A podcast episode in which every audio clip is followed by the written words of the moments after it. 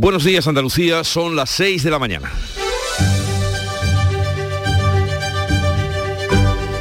En Canal Sur Radio, La mañana de Andalucía con Jesús Vigorra.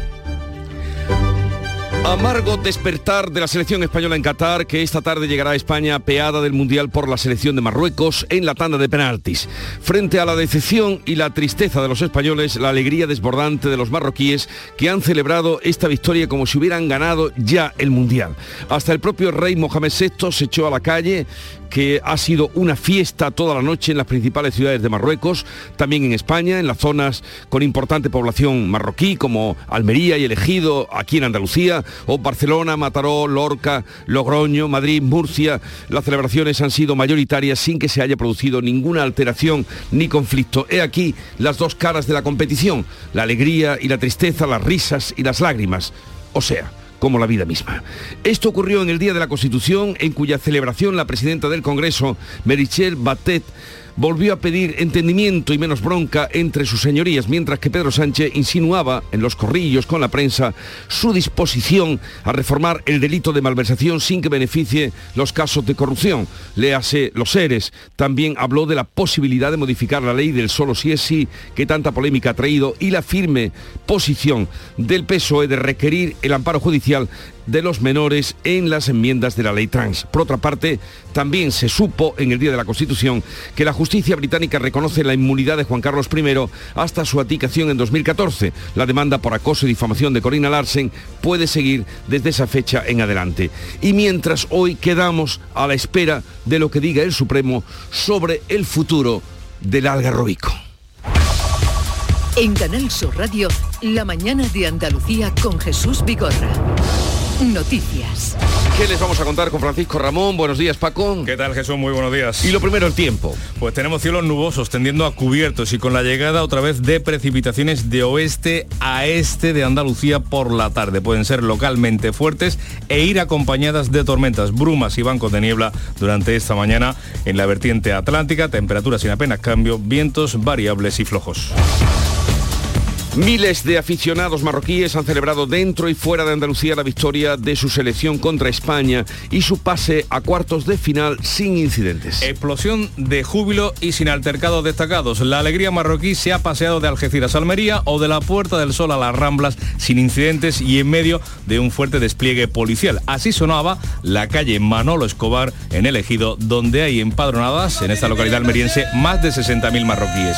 ¡Siempre ¡Viva Marruecos! ¡Viva! ¡Viva, Respetamos España, es un segundo país para nosotros, pero que viva Marruecos. Pues en el país vecino la fiesta ha sido apoteósica. El rey Mohamed VI se ha unido a la fiesta en coche. Los medios marroquíes se lo muestran en un vídeo con una camiseta del combinado nacional recorriendo las calles.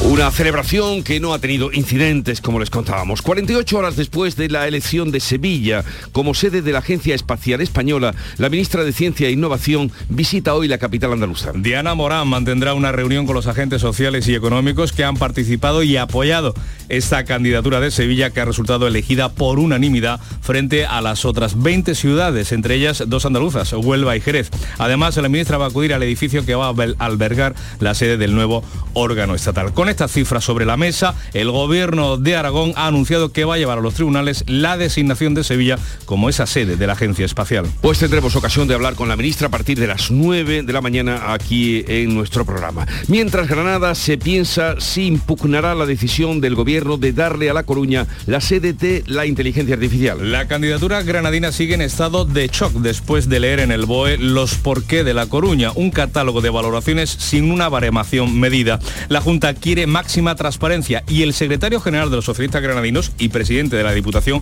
José Entrena, pide explicaciones. No nos ha gustado, eh, queremos transparencia, como se ha dicho, nos tienen que explicar las cosas como se han hecho para nuestra propia tranquilidad y la tranquilidad de la ciudadanía El presidente del gobierno aprovecha el Día de la Constitución para avanzar una reforma limitada del delito de malversación. En una conversación informal con los periodistas, Pedro Sánchez ha dicho que no supondrá una rebaja de penas a quienes estén condenados por corrupción. El próximo viernes termina el plazo para presentar enmiendas. Es que la Republicana busca beneficiar a los condenados por el proceso si, y según quede redactado el nuevo delito de malversación, podría beneficiar al expresidente de la Junta, José Antonio Griñán, condenado por el caso de los seres. Además, el presidente del gobierno se ha mostrado dispuesto a hacer ha dicho, algún retoque técnico a la ley del solo sí es sí para frenar la cascada de rebajas de penas a condenados por delitos sexuales. El rey Juan Carlos no será juzgado en el Reino Unido por el caso de Corina Larsen. La justicia británica considera que los hechos, si ocurrieron, dice, tuvieron lugar cuando era el jefe del Estado y por lo tanto tenía inmunidad. La decisión de la justicia británica se basa en el principio de la inmunidad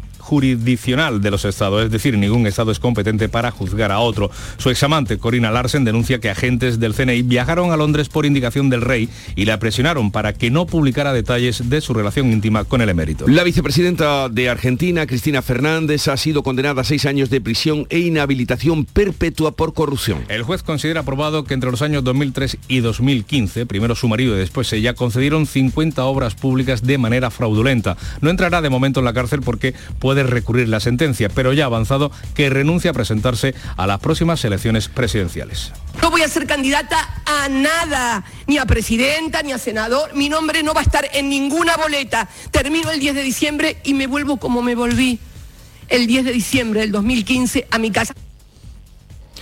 Y Ciudadanos busca una tercera vía para superar el enfrentamiento que hay ahora mismo entre Arrimadas y Val. Ni se dirigieron la palabra tras la recepción en el Congreso de los Diputados con motivo del Día de la Constitución. Una candidatura sin Arrimadas y Val al frente comienza a fraguarse en la formación naranja. El PSOE comunica al expresidente de la Comunidad de Madrid, Joaquín Leguina, su expulsión del partido. Los órganos del Partido Socialista abrieron un expediente a Leguina y al exdirigente vasco Nicolás Redondo Terreros porque manifestaron su apoyo a Isabel Díaz Ayuso en las pasadas elecciones madrileñas el único presidente socialista de la Comunidad de Madrid, ya ha dicho que se va a defender. Día de la Constitución. La presidenta del Congreso aprovecha su discurso institucional para pedir a los políticos un buen uso de la palabra. Tras la tensión de las últimas semanas en las Cortes, Merichel Batet ha pedido a los representantes políticos que no utilicen la palabra para herir, sino para construir. Que la palabra se utilice para argumentar, no para herir, para proponer, no para ofender tras las palabras de Batet, tanto el presidente del gobierno como el líder de la oposición aprovechaban la ocasión para remarcar sus diferencias. Pero Sánchez criticaba veladamente al PP por el bloqueo a la renovación del Consejo General del Poder Judicial en contra, dice, de lo que obliga la Constitución. Y evidentemente tenemos una oposición, la oposición conservadora y la oposición ultraconservadora, que están situados fuera de la Constitución.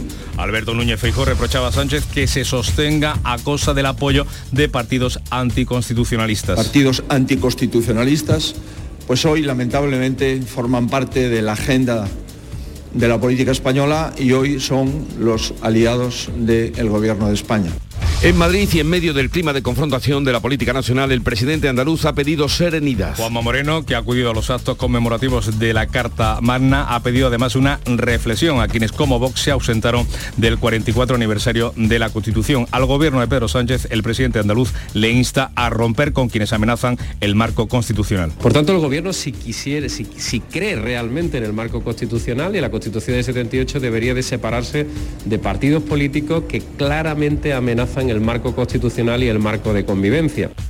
El Tribunal Supremo decide hoy si ordena el derribo del algarrobico, ya saben ustedes, el símbolo de lo que fue la especulación en el litoral. El alto tribunal determinará hoy si se puede declarar la nulidad de la licencia por silencio administrativo, caso en el que se encuentra el hotel almeriense. Es por tanto un día clave en este largo litigio. En Deportes España cae ante Marruecos en los penaltis y se va a decatar con una sola victoria. La selección de Luis Enrique fue incapaz de jugar jugarle a los Leones del Atlas en todo el partido. Se despide en los penaltis sin marcarle ni un gol al portero marroquí, el sevillista Bono, que estuvo espectacular.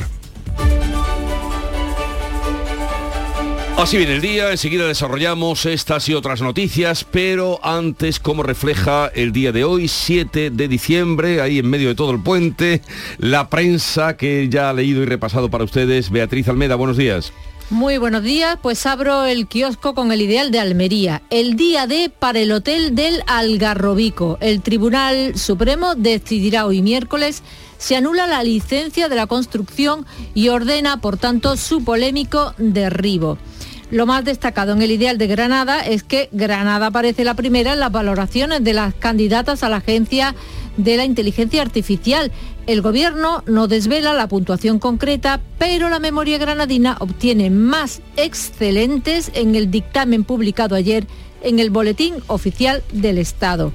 Me voy a Huelva Información, aviso amarillo por fuertes lluvias en la provincia, en Málaga hoy. La lluvia deja hasta 70 litros, tanto como los últimos nueve meses. Y en Europa Sur, fiesta marroquí en Algeciras. Aficionados del país norteafricano celebran la victoria sobre España en el Mundial de Qatar. En la fotografía central, una multitud abarrota la plaza de Algeciras para celebrar su victoria. En la prensa nacional, pues más que de victoria, lo que hablan es de derrota. En el ABC, la España Nini. Ni garra, ni ideas, ni gol. Ni ganan. Habla de ronda de penaltis catastrófica y la imagen de la portada, Luis Enrique, que consuela a Laporte. En el país España sucumbe con mucha posesión para, para nada. Imagen también de Luis Enrique y los jugadores de La Roja lamentándose tras acabar el partido ante Marruecos. En el mundo no dan para más.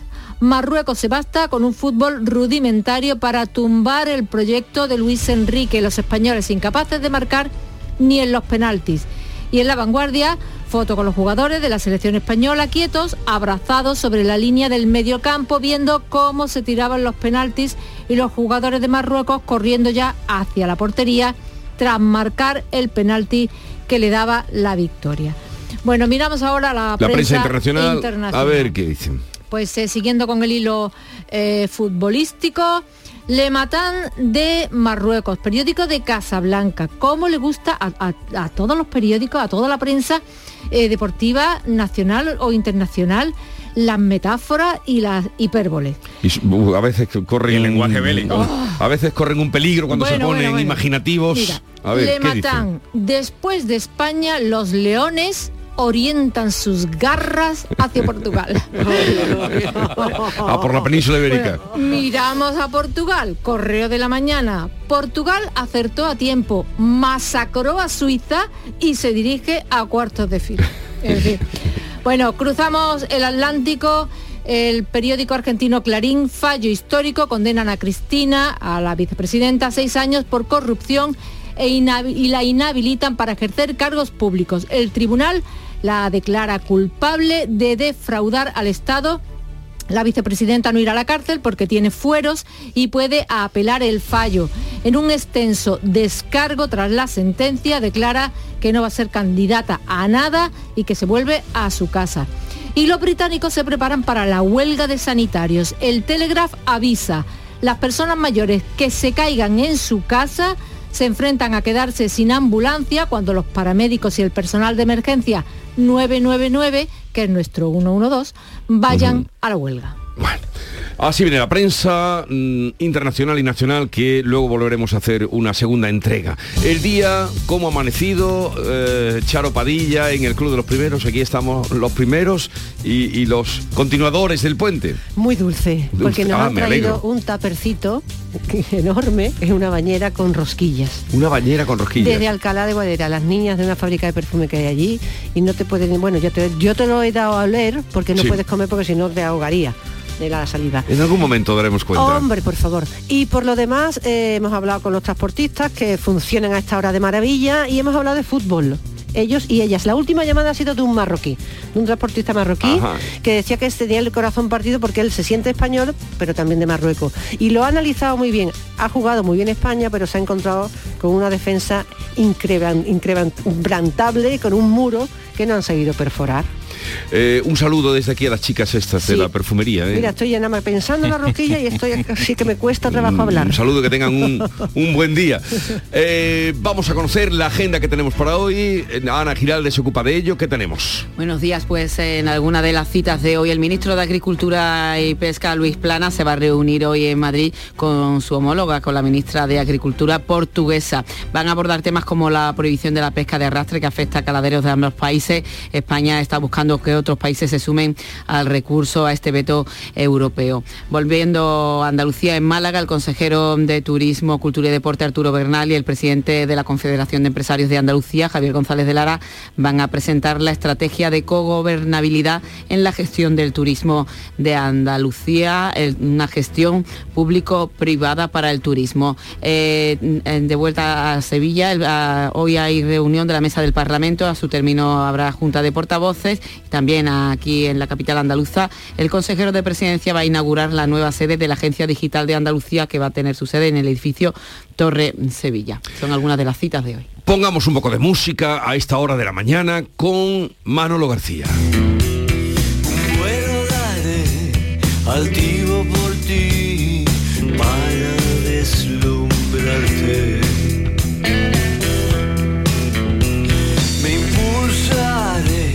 10.000 veranos, ahora que estamos cruzando el invierno o a punto de entrar, que todavía no hemos entrado. Música que nos llega desde Canal Fiesta Radio. Entre otros invitados y otras voces que pasarán por aquí a partir de las 9, hoy hablaremos con la ministra de Ciencia e Innovación, eh, Diana Morán, con la que indudablemente trataremos de la concesión de la Agencia Espacial a Sevilla. Hoy visita ella y se reúne con los agentes que están detrás de este proyecto y también el desencanto que ha provocado eh, la Agencia de Inteligencia Artificial en Granada. De todo ese asunto y de la actualidad también lo trataremos con ella. Y terminaremos con el comandante Lara. Vamos a escuchar a esta hora de la mañana, tan tempranito, 6 y 16 minutos, algún sucedido del comandante Luis Lara. Charo, dime algo que me ponga mucho. Y de el shanda y la camiseta de la carrura. y ahora sigue la información.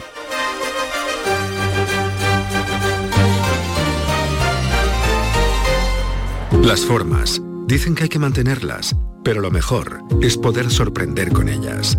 Disfruta ahora sin plazos de espera del increíble diseño subcoupé del Audi Q3 Sportback y Audi Q5 Sportback con la última tecnología. Desde 490 euros al mes en 48 cuotas con Easy Renting y entrada desde 8.112 euros para unidades limitadas. Oferta Volkswagen Renting hasta el 31 de diciembre. Consulta condiciones en audi.es. Échame un cable, ya no. ¿Qué le regalo a mi mujer por Navidad? Home, Yuyu, tengo algo que te va a encantar. Suelta por esa boquita, criatura. Hogar Solar, energía limpia, en primera, de ustedes. Además, puede contratar ahora y está hasta abril sin pagar un duro. Eso es un regalo, Yuyu, y no el pijamita de todos los años. Llama al 955 31 80 80. Hogar Solar, la luz que te ayuda a ahorrar. La mañana de Andalucía en Canal Sur Radio. Noticias con Francisco Ramón. 6 y 18 minutos de la mañana ampliamos las noticias de este miércoles 7 de diciembre después de que España se haya despedido, despedido del Mundial de Qatar. La felicidad la viven los marroquíes, miles de ellos, miles de aficionados del país vecino que viven en el nuestro han celebrado dentro y fuera de Andalucía la victoria de su selección frente al combinado de Luis Enrique. Desde Algeciras hasta Almería, desde la Puerta del Sol a la Rambla de Barcelona, la fiesta ha sido marroquí un logro propio y también compartido porque es la primera vez que una selección árabe llega tan lejos. Así recibían el gol definitivo. Y a partir de ahí la alegría se ha desbordado en las calles con miles de futboleros a pie, en coche tocando el claxon, bailando, cantando, con bengalas, banderas, pitos y panderetas. Así sonaba la alegría en la calle Manolo Escobar de Ejido en Almería, donde hay empadronadas más de 60.000 personas de esta nacionalidad. ¡Siempre ¡Viva Marruecos! ¡Viva! Respetamos España, es un segundo país para nosotros, pero que viva Marruecos. ¡Marruecos! 2.000 marroquíes lo han celebrado en la Rambla de Barcelona, 1.500 se han lanzado a las calles del municipio murciano de Lorca, hasta 600 se han aglutinado en la Puerta del Sol de Madrid, una celebración pacífica en general con refuerzo policial y solo en la Puerta del Sol ha habido algunos conatos de altercados que la policía ha abortado de inmediato. Y en el país vecino la fiesta ha sido apoteósica, la han vivido como si hubiesen ganado la final del Mundial.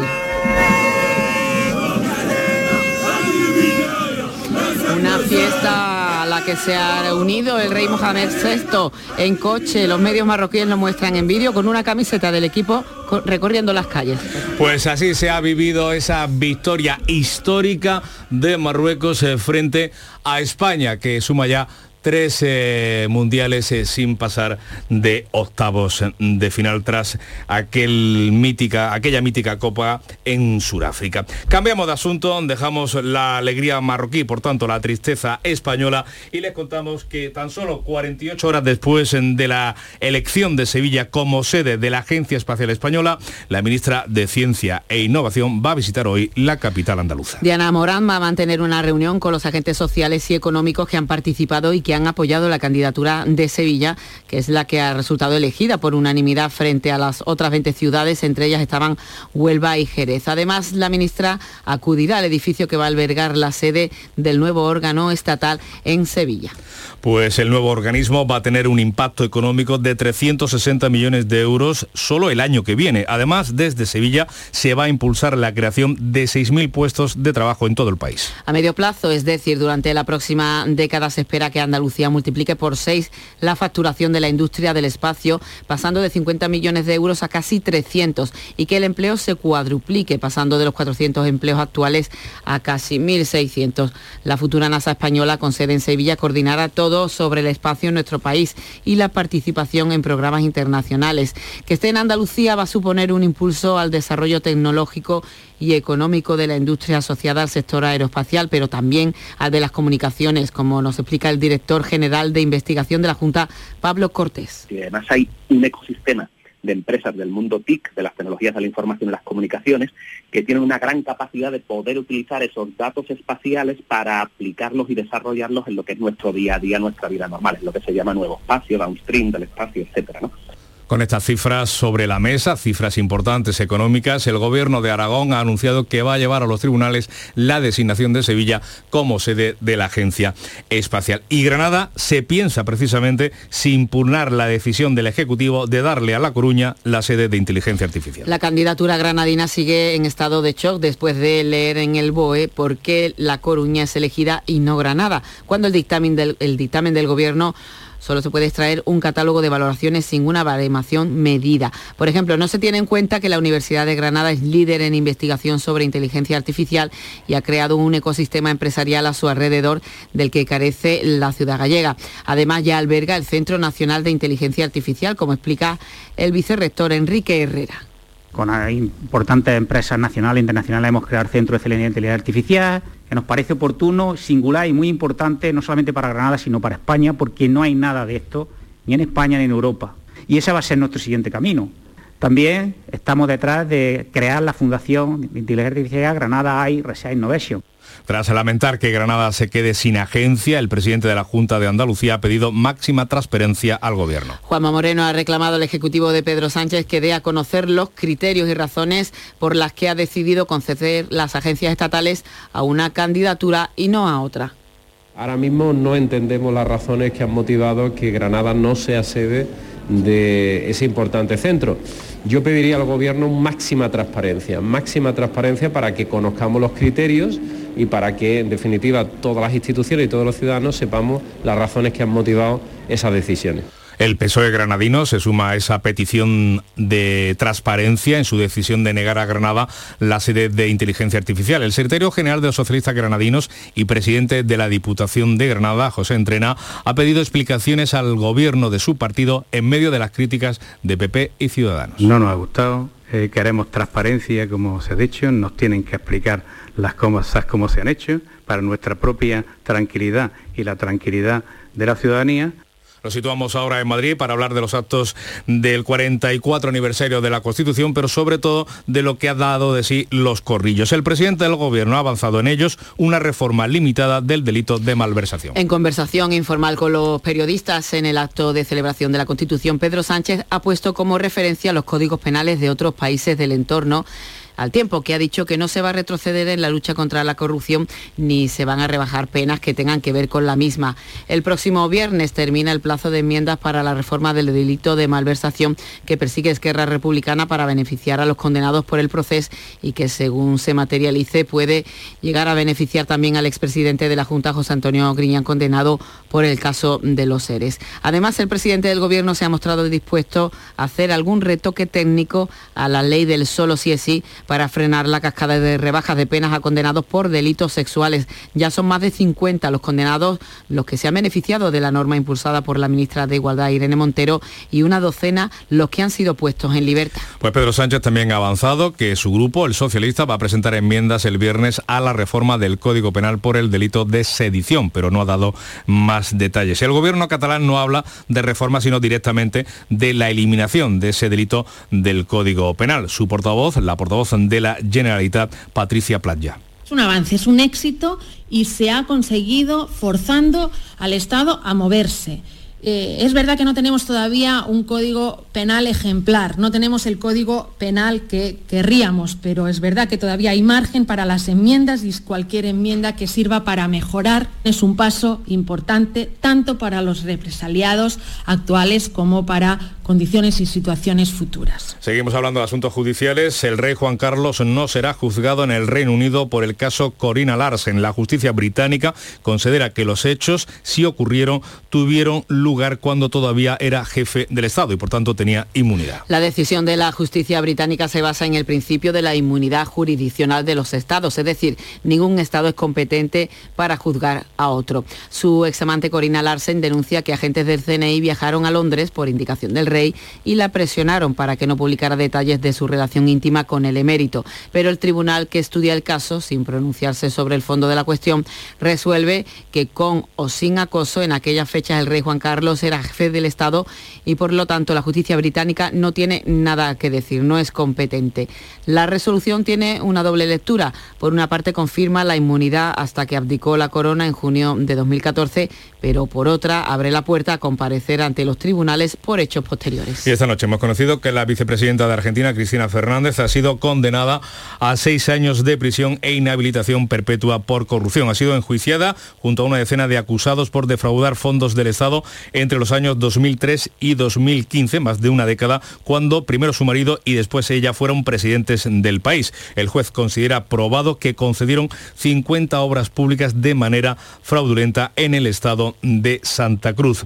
Eh, no entrará de momento en la cárcel Fernández, eh, eh, Cristina Fernández, pero ya ha dicho que va a renunciar a presentarse, lo hace por segunda vez a las elecciones presidenciales que son el año que No viene. voy a ser candidata a nada, ni a presidenta, ni a senador. Mi nombre no va a estar en ninguna boleta. Termino el 10 de diciembre y me vuelvo como me volví el 10 de diciembre del 2015 a mi casa.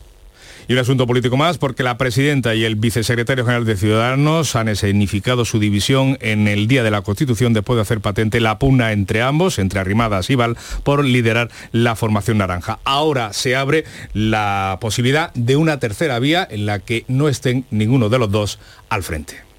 La mañana de Andalucía. Ahorra como nunca con Rapimueble, solo durante 15 días. Dormitorio de matrimonio 299 euros. Conjunto de sofás 369 euros. Y paga en 12 meses sin intereses. Ahorra como nunca con Rapimueble. Más de 200 tiendas en toda España y en rapimueble.com.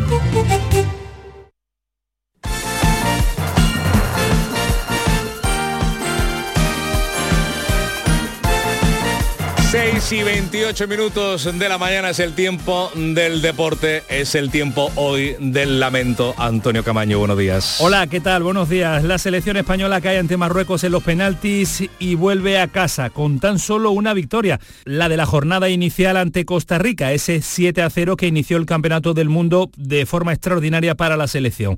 Pero la Roja en el día de ayer jugó mal, cayó estrepitosamente en los penaltis ante Marruecos que hace historia en los mundiales. Nunca antes había llegado a cuartos de final y España vuelve a casa sin marcar un solo gol en el tiempo reglamentario, tampoco en la prórroga ni en los penaltis, eh, porque Bono se convirtió, el jugador del Sevilla, en protagonista al parar dos de los tres penaltis e incluso uno de ellos lo intuyó que dio en la madera el que fue el de Sarabia. Así que el portero del Sevilla se convierte en protagonista en este partido entre España y Marruecos. Y el Betis acabó ya la plantilla el tiempo de vacaciones y vuelve a la ciudad deportiva Luis del Sol, entrenó en el día de ayer con la falta aún todavía de los internacionales, pero con la buena noticia de la vuelta de Juanmi. Tres meses después, el jugador se calzó las botas y ya pisó el verde de la Ciudad Deportiva Verde y Blanca. El grupo de emisoras que forman Canal Sur Radio logra en este último estudio del EGM medio millón de oyentes, lo que le mantiene y refuerza su posición entre las cadenas públicas autonómicas con más oyentes de España. Gracias por confiar en nosotros. Gracias por escucharnos. Canal Sur Radio, la radio de Andalucía.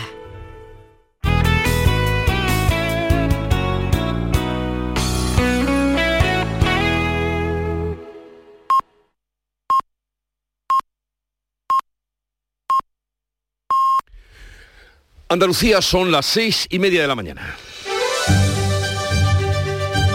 La mañana de Andalucía con Jesús Vigorra. Y a esta hora con Ana Giraldez le damos cuenta de las noticias más destacadas en titulares. Celebración histórica de Marruecos tras vencer a España en la tanda de penaltis. Explosión de júbilo de miles de aficionados marroquíes y sin incidentes destacados desde Algeciras a Almería o desde la Puerta del Sol a la Rambra. Es la primera vez que Marruecos llega a cuartos de final en un mundial. La ministra de Ciencia e Innovación visita Sevilla 48 horas después de ser elegida esta ciudad como sede de la Agencia Espacial Española. Diana Morán acudirá al edificio que va a albergar la sede del nuevo órgano estatal que tendrá un impacto económico de 360 millones de euros solo el primer año. El gobierno de Aragón ha anunciado que llevará a los tribunales la designación de Sevilla tras quedar excluida Teruel. El presidente del gobierno avanza una reforma limitada del delito de malversación. En conversación informal con los periodistas en el acto de celebración de la Constitución, Pedro Sánchez ha puesto como referencia a los códigos penales de otros países del entorno. El próximo viernes termina el plazo de enmiendas para la reforma del delito de malversación. El rey Juan Carlos no será juzgado en el Reino Unido por el caso de Corina Larsen. La justicia británica considera que los hechos sí ocurrieron, tuvieron lugar cuando era jefe de Estado y por lo tanto tenía inmunidad. Corina Larsen denuncia que agentes del CNI viajaron a Londres por indicación del rey y la presionaron para que no publicara detalles de su relación íntima con el emérito. El Tribunal Supremo decide hoy si ordena el derribo del Hotel Algarrobico. El alto tribunal determinará si puede declarar la nulidad de la licencia por silencio administrativo, caso en el que se encuentra el Hotel Almeriense. Es por tanto un día clave en este largo litigio. La lluvia seguirá acompañándonos en lo que queda de semana. Los pantanos empiezan a notar, aunque ligeramente, el agua que ha caído. Se notará aún más en los próximos días. Los últimos datos oficiales indican que los embalses de la comunidad están al 22% de su capacidad. Y en cuanto al tiempo. Pues esperan cielos nubosos con la llegada otra vez de precipitaciones por la tarde que entrarán por Huelva, se desplazarán rumbo a Almería. Lluvias que pueden ser localmente fuertes e irán acompañadas de tormentas. A primera hora de la mañana habrá brumas y bancos de niebla. Las temperaturas se mantienen sin apenas cambio, los vientos soplarán variables flojos.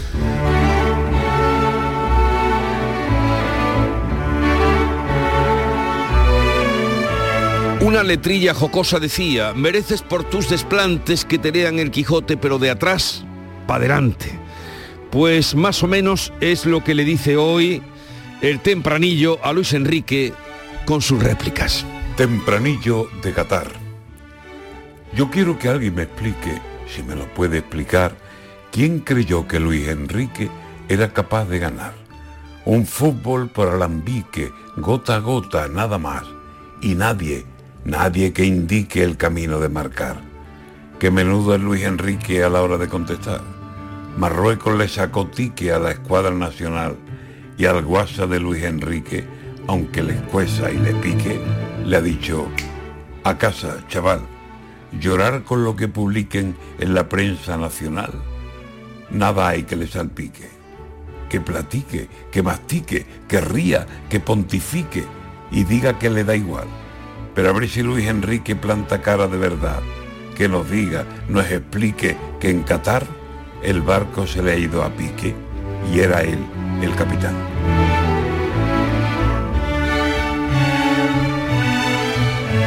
Antonio García Barbeito que volverá al filo de las 10 con los romances perversos.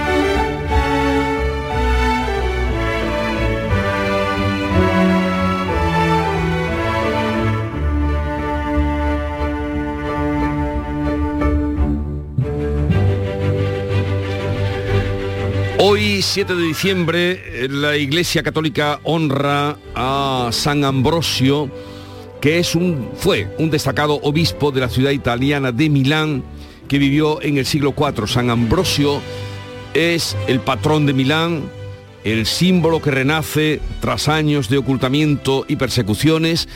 Es eh, muy celebrado en Milán. De hecho, la temporada lírica comienza hoy, esta tarde la temporada lírica de Milán, que tiene este año no sé cuántos, 14 títulos creo que tiene, y siempre es eh, un motivo, claro, Milán, pues eh, una ciudad tan bonita, hoy además arranca la temporada con Boris Gudonov, que, de Mussorgsky, que hacía muchos años que no se representaba allí. Pues San Ambrosio y la lírica. Y tal día como hoy, falleció en el año 43 a.C. Marco Tulio Cicerón, jurista, político, filósofo, escritor y orador romano, uno de los grandes retóricos de la República Romana. Y también fue un 7 de diciembre, pero de 1941, cuando se produjo el ataque aeronaval japonés a la base norteamericana de Pearl Harbor, tan eh, representada en películas de cine, películas bélicas, un ataque que se produjo sin previa declaración de guerra y que causó la muerte de 2.000 400 estadounidenses. La agresión conmocionó al pueblo norteamericano y supuso la entrada de Estados Unidos en la Segunda Guerra Mundial. Porque dijo, hasta aquí podíamos llegar. Y la cita hoy a tenor de esa, mm, esa efeméride de Cicerón es precisamente de este sabio. Y dice así, la honradez es siempre digna de elogio, aun cuando no reporte utilidad ni recompensa ni provecho.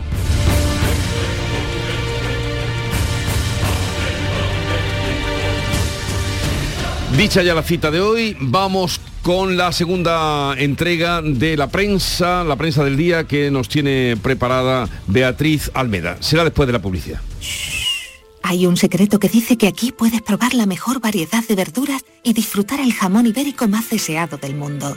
Puede que todo esto sea un secreto a voces, pero es nuestro secreto para conseguir la calidad, la riqueza y ese puntito tan especial de Andalucía.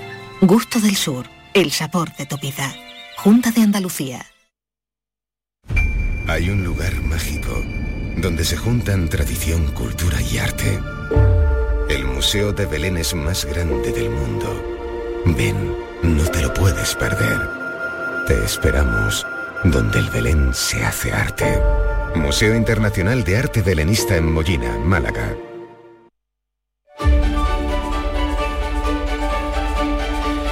Vamos ya con la prensa, resumen o adelanto de lo más destacado en la prensa nacional, Beatriz.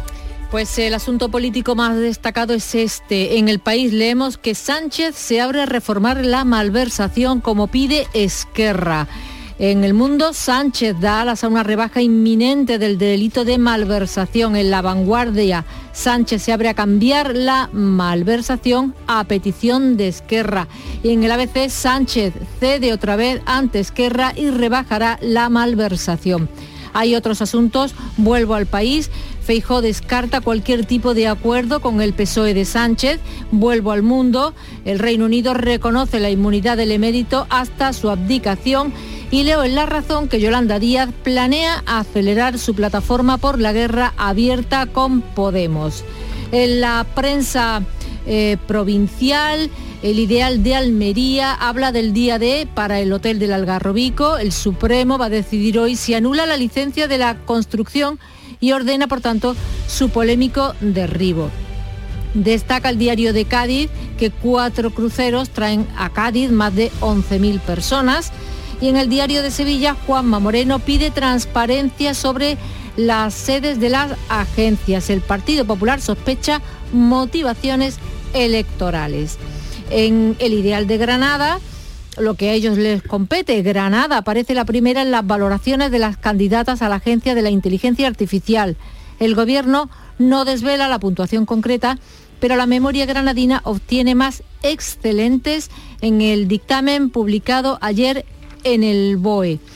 La lluvia y el agua son noticia. Huelva información, aviso amarillo por fuertes lluvias en la provincia hoy. Va a llover esta tarde, es la segunda borrasca de la semana. Y en Málaga hoy la lluvia deja hasta 70 litros, tanto como los últimos nueve meses. Europa Sur, la sequía se mantiene en la comarca pese a las lluvias. El aguacero del lunes apenas repercute en los pantanos campo gibraltareños. Miramos ahora a la prensa internacional. Dice el Financial Times, Sunak, el primer ministro, bajo presión para acelerar la legislación antihuelgas de los conservadores. Gran Bretaña se enfrenta a la mayor ola de huelgas desde el final del mandato de Margaret Thatcher. El Frankfurter Allgemeine Zeitung lleva muy destacado un desgraciado suceso. Un refugiado de Eritrea de 27 años ha matado a una niña de 14 y herido a otra de 13. Comienza ahora, dice el periódico, la búsqueda de responsables. Y el diario Le Monde, el francés, abre con Antonio Guterres, el secretario general de la ONU con estas palabras suyas. La humanidad se ha convertido en un arma de destrucción masiva. Son sus palabras en la apertura de la conferencia sobre la biodiversidad que se celebra en Montreal. También de la prensa internacional destacamos que el Estado de Georgia ha repetido la votación de las elecciones de segundo mandato y había un escaño en juego para el Senado. ¿Con qué resultado Pues se ha saldado? eh, el resultado lo leemos en el New York Times. Warnock, demócrata, derrota a Walker, republicano y candidato de Trump. Los demócratas afianzan su mayoría en el Senado. La victoria sexta, un golpe a Donald Trump. Bueno, y la vicepresidenta de Argentina, Cristina Fernández de Kirchner, ha sido condenada a seis años de prisión e inhabilitación, oigan esto, perpetua por corrupción. El periódico diario eh, La Prensa de Buenos Aires titula Cristina condenada. Tras el veredicto, la vicepresidenta hizo un fuerte descargo y afirmó que en 2023 no será candidata. En el diario La Nación, fallo histórico. Y es solo la primera condena, dice. Faltan todavía tres causas más. Y ahora vea las sabrosas eh, noticias del Mundial. Cuéntanos. Venga, primero los portugueses. El diario de noticias. Noche soñada, noche perfecta que garantizó a la selección una victoria por 6 a 1 sobre Suiza. Miramos a los suizos. El Neuer Surke Zeitung. La gran desilusión. Los suizos fracasan ante Portugal. El entrenador y el capitán cuestionados. Otros titulares. Portugal brutal, del sueño al naufragio, los suizos querían conquistar el mundo y vivieron una debacle. Y el otro vencedor, Marruecos. El diario Le Matan. La Roja expulsada, los Leones del Atlas legendarios. Esta generación dorada se ha ganado un lugar preferente en la historia del fútbol marroquí. El rey felicita a los leones, el rey sale a la calle a festejar, a festejar la victoria con el pueblo, el mundo felicita a Marruecos y a los leones. El periódico Asabá, un logro histórico de los leones por primera vez a cuartos de final en un mundial. Y el Al-Akbar de Casablanca, las esperanzas de los marroquíes son altas para repetir la épica de Ciudad de México 86, cuando ganaron a Portugal. Vuelven a enfrentarse a ellos. Bueno, termino con el diario Kichaf, eh, Kifash, perdón.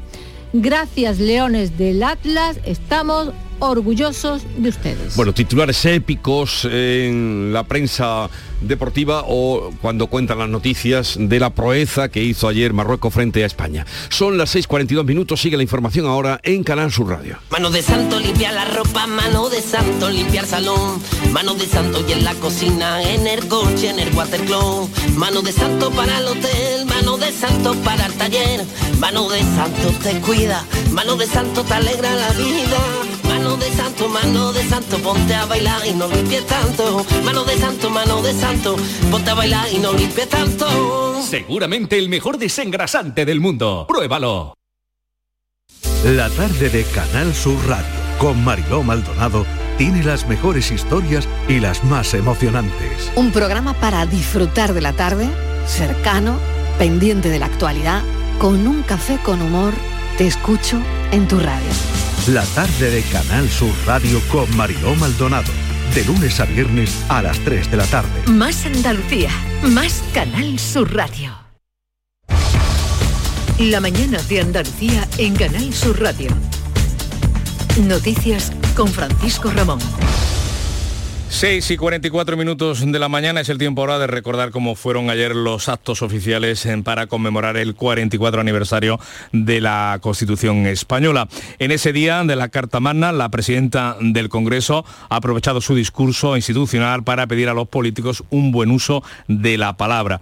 Tras la tensión de las últimas semanas vividas en las Cortes, Michel Batet ha pedido a los representantes políticos que no utilicen la palabra para herir, sino para construir. Eso es lo que esperan los ciudadanos y las ciudadanas de sus representantes.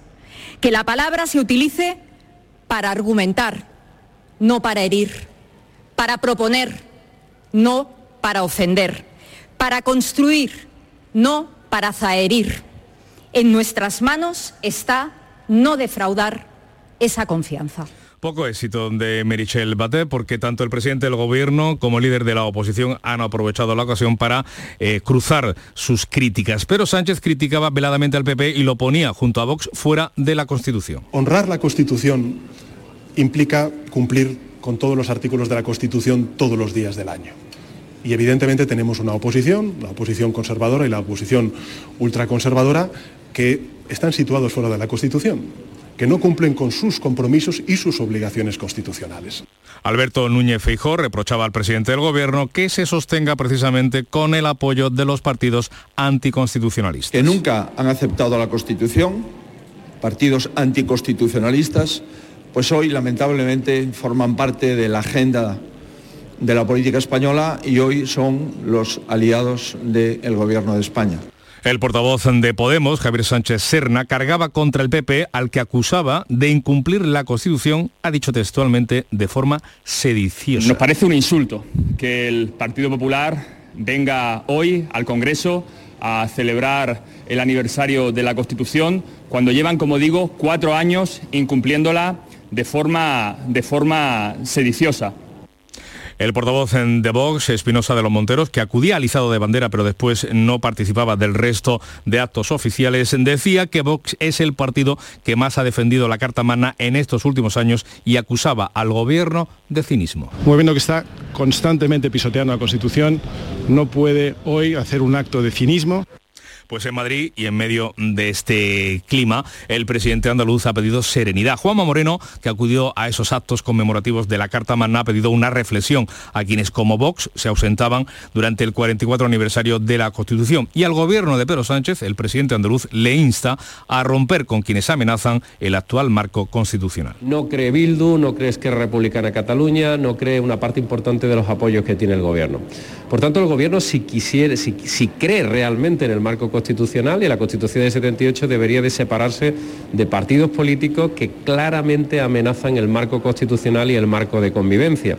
Moreno tampoco se explica la ausencia de presidentes autonómicos del PSOE como los de Castilla-La Mancha y Aragón. Cambiamos de asunto, nos Entramos de nuevo en Andalucía, en asuntos judiciales, porque el Supremo va a decidir hoy si ordena el derribo del Algarrobico. El alto tribunal va a determinar si se puede declarar la nulidad de la licencia por silencio administrativo, caso en el que se encuentra este hotel almeriense. Es por tanto un día clave en este largo litigio. El Supremo decidirá sobre el recurso presentado por Greenpeace ante la inacción del Ayuntamiento de Carboneras. No ha revisado la licencia de obra siquiera del hotel El Algarrobico como le pedía el Tribunal Superior de Justicia de Andalucía. Significaría que, bueno, por silencio administrativo se declararía nula la licencia de obra y, por tanto, se podría pasar a el derribo del hotel de una vez por todas, después de casi 17 años de lucha, y al posterior restauración ecológica del entorno. En caso de que no sea así, habría que instar al Ayuntamiento de Carbonera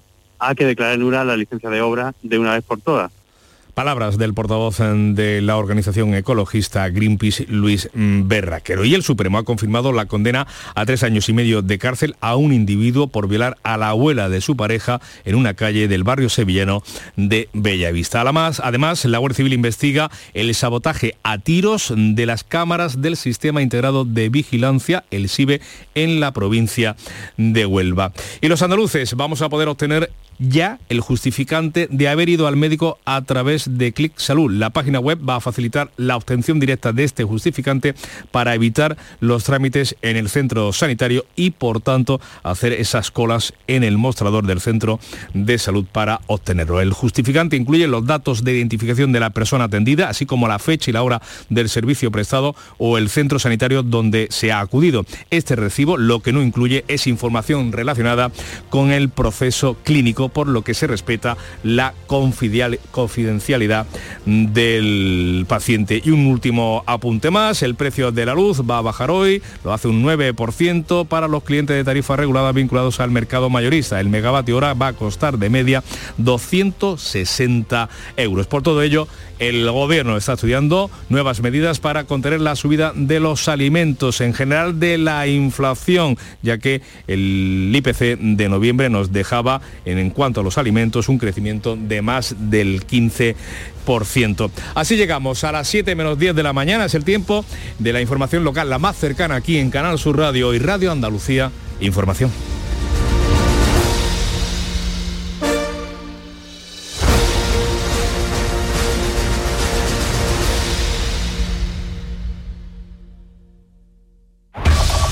En la mañana de Andalucía de Canal Sur Radio, las noticias de Sevilla. Con Pilar González. Hola, buenos días. La Agencia Espacial será una realidad el próximo año en Sevilla, a pesar de las críticas de los dirigentes políticos de las comunidades que aspiraban a ello. Hoy la ministra de Ciencia está en Sevilla para visitar la sede donde estará la agencia. Enseguida los detalles, antes el tiempo. Hay niebla, por tanto precaución en las carreteras. Nos avisa la DGT que hay niebla por la 49 a 92 y S30. Hoy tenemos el cielo cubierto con lluvias ocasionales que van a ser más probables por la tarde. La máxima prevista 17 grados en Sevilla, Écija y Lebrija 18 en Morón. A esta hora 12 grados en la capital. Porque realizar una obra eficaz y eficiente en Sevilla es posible. Revesan. Contamos y trabajamos con arquitectos, administradores de fincas y para particulares, llevando a cabo sus proyectos con la calidad y seriedad que nos caracteriza. Contáctenos en revesan.es. Revesan, transformando Sevilla. Las noticias de Sevilla.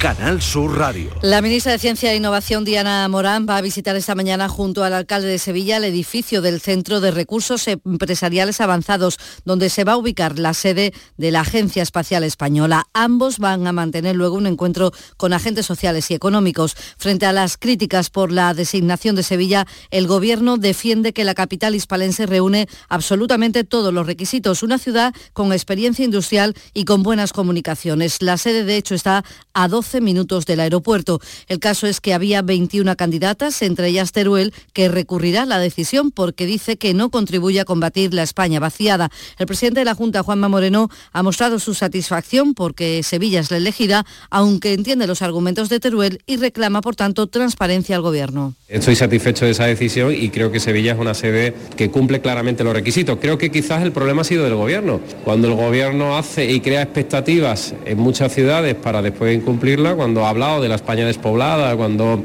ha hecho un discurso en esa línea y no se cumple, pues imagino que eso habrá generado frustración y melancolía la agencia tendrá un impacto de 360 millones de euros el próximo año y casi 6.000 empleos en toda España.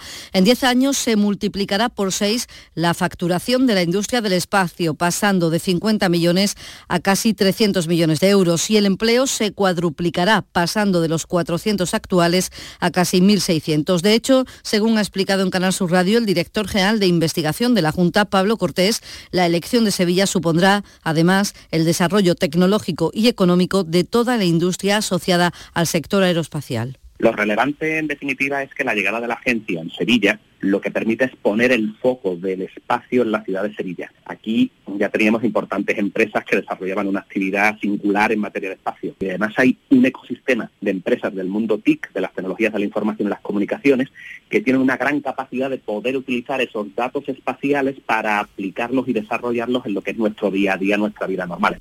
Para la acogida de la plantilla, en principio 60 trabajadores, se va a crear una oficina de apoyo que facilite su integración en la ciudad con la búsqueda de vivienda, colegios o centros de salud. El sector aeronáutico entiende que la sede de la Agencia Espacial en Sevilla es un reconocimiento al pasado de esta industria en nuestra tierra y también al futuro que tiene aquí. Por ejemplo, Airbus tiene en cartera un nuevo proyecto para la construcción de eurodrones, un programa para el que el Gobierno ha concedido préstamos por más de 2.000 millones de euros y creará 3.000 empleos en las plantas de Airbus en Sevilla, Cádiz y Getafe en los próximos 15 años. El presidente del comité de empresa de la planta de Tablada, Manuel Bazarot, ha explicado a Canal Sur Radio la nueva carga de trabajo que van a tener que es muy positivo para las plantas andaluzas, eso que se tenga en cuenta la experiencia ¿no? en este tipo de, elementos ¿no? y, en, proyectos de futuro que tecnológicamente están a la vanguardia a día de hoy en, la industria aeroespacial. Es una nueva carga de trabajo, un nuevo avión, que es Eurodrone, es un proyecto nuevo europeo, entablada, o sea, lo que vamos a hacer en la parte posterior y la planta de potencia de ese avión, los motores.